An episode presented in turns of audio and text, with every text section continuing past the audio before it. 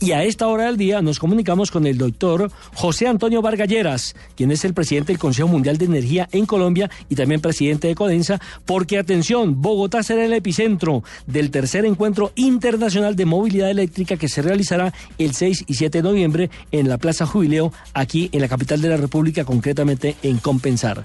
Doctor José Antonio, bienvenido y hablemos un poco de lo que significa la movilidad eléctrica y este tercer encuentro internacional.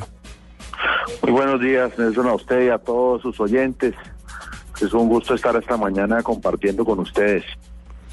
Bueno, hablemos un poco de lo que significa la feria que van a realizar en la capital de la República, donde van a venir eh, países eh, que tienen mucha importancia en el mundo eléctrico. Bueno, nosotros estamos desde hace tres años ya promoviendo encuentros de movilidad eléctrica. De hecho, esta es el, la tercera versión que hacemos en esta oportunidad también en compensar es un encuentro que busca promover la movilidad eléctrica en todas sus versiones dentro de los nuevos aires de transición energética que están soplando en el mundo y por supuesto también en nuestro país.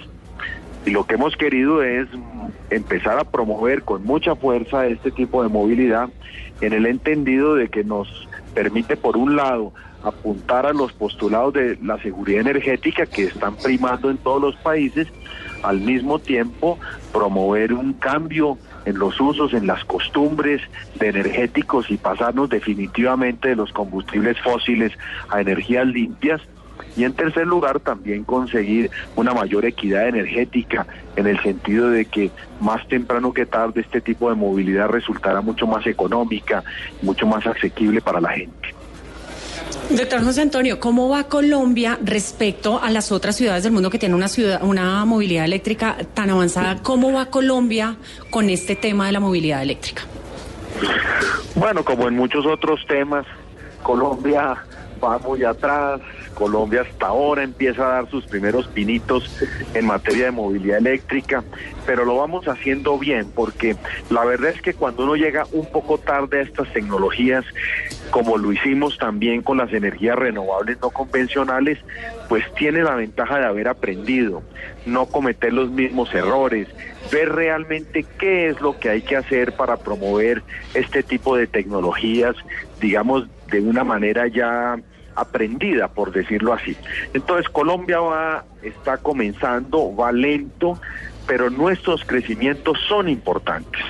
Solo para tener una idea, digamos, el año pasado en Colombia se pudieron haber vendido unos 400 vehículos entre eléctricos e híbridos y este año ya septiembre pues vamos ya casi llegando a 1700.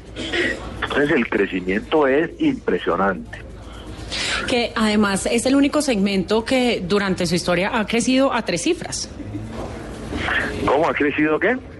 A tres cifras, el 200 y ah, pico por ciento, 300 por ciento. no, 300 y pico por ciento. Yo creo que este año, si este año conseguimos, por ejemplo, llegar a 2.000 vehículos vendidos, pues habremos multiplicado por cinco las ventas de un año a otro. Esto es algo pues que empieza a ser la tendencia, no solo en Colombia, sino en muchos otros países, ayudados por la política pública, por ejemplo en Colombia con nuevas leyes, el plan de desarrollo, el plan de, estratégico para la movilidad eléctrica, todo esto no aparece de la noche a la mañana, sino es el resultado del compromiso del gobierno, y también del sector privado en animar este tipo de iniciativas. Mire, doctor José Antonio, las cifras dicen que las ventas han aumentado de 122 mil vehículos en 2012 a 1.592.000 en 2018, es decir, que representa un aumento exactamente del mil por ciento en apenas ocho años.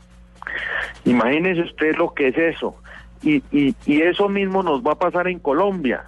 Colombia no puede ser la excepción a lo que está pasando en el mundo en materia de movilidad.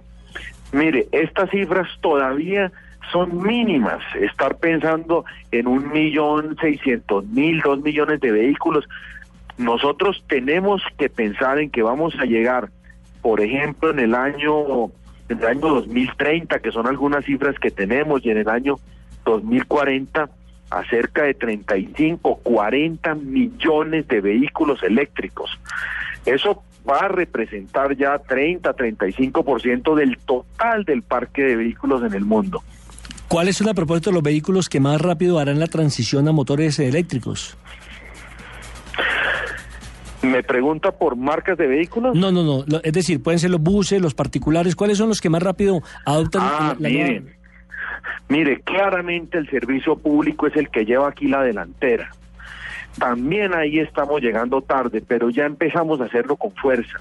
En ciudades como Medellín, ciudades como Cali, y esperemos aquí antes del 30 de octubre en la ciudad de Bogotá, estamos a portas de poder tener una primera flota de más de 500 buses eléctricos para el sistema de transporte público de la ciudad. En ciudades, en ciudades de China, por ejemplo, ya el 100% de la flota es eléctrica y en muchos otros países de Europa, particularmente los del norte de Europa, Noruega, Suecia, Dinamarca, ya no estamos viendo sino buses eléctricos.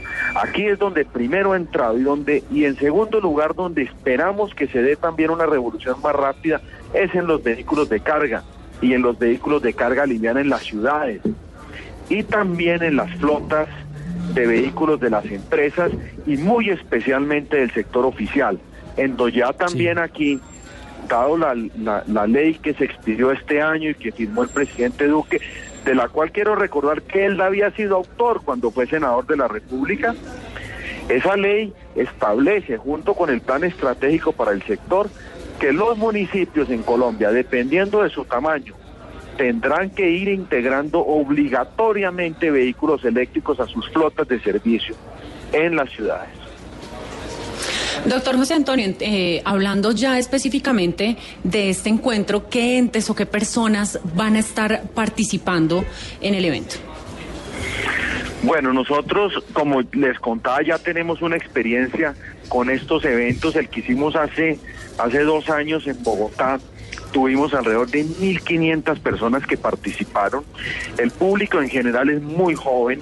Nosotros hemos querido no solo que vengan aquellos que están en capacidad de comprar un vehículo eléctrico, sino los que se están movilizando en bicicletas eléctricas, en motos eléctricas, en patinetas, en todo tipo de vehículos eléctricos las motocicletas, por supuesto, y también los carros. Entonces hay mucho usuario, hay muchas personas que se están planteando por primera vez pasarse un vehículo eléctrico. Ellos están súper bienvenidos a nuestro encuentro, donde van a encontrar las principales marcas, prácticamente todos los importadores de vehículos eléctricos están con nosotros en el evento. Tenemos una pista de pruebas en donde todo el mundo podrá hacer uso de esos vehículos. Entonces es una cosa bastante interactiva, muy interesante, porque al tiempo que yo estoy oyendo las charlas, las ponencias, puedo estar perfectamente conduciendo mi vehículo eléctrico en la pista. Entonces, primero, personas interesadas en este tipo de movilidad. Segundo, los fabricantes. Tercero, los expertos, tanto internacionales como nacionales, que van a venir a hablarnos de para dónde va la movilidad, dónde estamos en este momento, qué se necesita para seguir impulsándola. Y esperamos también especialmente que el gobierno, en los tres ministerios que tienen que ver con esta actividad, como son el Ministerio de Transporte, el Ministerio de Energía y el Ministerio del Medio Ambiente. Yo estoy seguro que eh, estos ministerios al más alto nivel estarán acompañándonos como ocurrió tanto en Medellín como en Bogotá hace dos años. Y finalmente, doctor José Antonio, ¿por qué eh, son tan caros para nuestro país los carros eléctricos? ¿Tiene algo que ver de pronto con el precio de las baterías? Porque tengo aquí un, dato estadístico, dice que entre el 2010 y el 2018, es decir, en ocho años, han eh, reducido un valor del 84%, que era de pronto eh, la gran preocupación de los que van a comprar un carro eléctrico, el ver que era tan cara la batería. Sí, Nelson, y sigue siendo así, desafortunadamente, la cifra que usted da es exacta. Las baterías son realmente el factor por el que estos vehículos siguen siendo todavía más costosos que los vehículos a combustión interna, pero esto está cambiando a unas velocidades impresionantes. Si esas baterías en los últimos ocho años han reducido su precio en más de un 80%, lo que va a pasar de aquí al año 2024, que está a la vuelta de la esquina, es que vamos a conseguir por primera vez la paridad en los precios de los vehículos a combustión interna y los vehículos eléctricos. O sea que en cinco años esperamos que los precios de los vehículos sean iguales unos y otros y eh, a partir de ese momento va a ser el gran momento de la inflexión donde para una persona cualquiera en el mundo, pero mucho más en Colombia, donde tenemos restricciones como las del pico y paca, va a ser absolutamente más llamativo tener un vehículo eléctrico que un vehículo a combustión. Doctor José Antonio Vargas, presidente del Consejo Mundial de Energía en Colombia, mil gracias y mucho éxito en este tercer encuentro internacional de movilidad eléctrica que se realizará aquí en Bogotá.